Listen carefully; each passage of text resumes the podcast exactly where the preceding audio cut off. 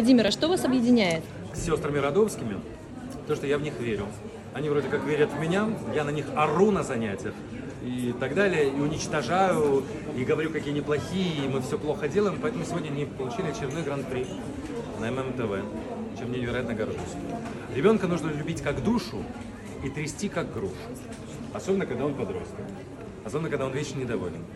И когда ты понимаешь, что за любым успехом всегда стоит работа, работа, еще работа. А еще я безмерно ими горжусь. Потому что когда люди живут в хорошей, большой, многодетной семье, при этом дружат, это круто. Вот такие дела. А что вы молчите, стоите рядом? Я не знаю, что это скажи. Я злой, да? Очень. Очень злой? Очень. Ну, видите, я еще и злой. Но мы его любим.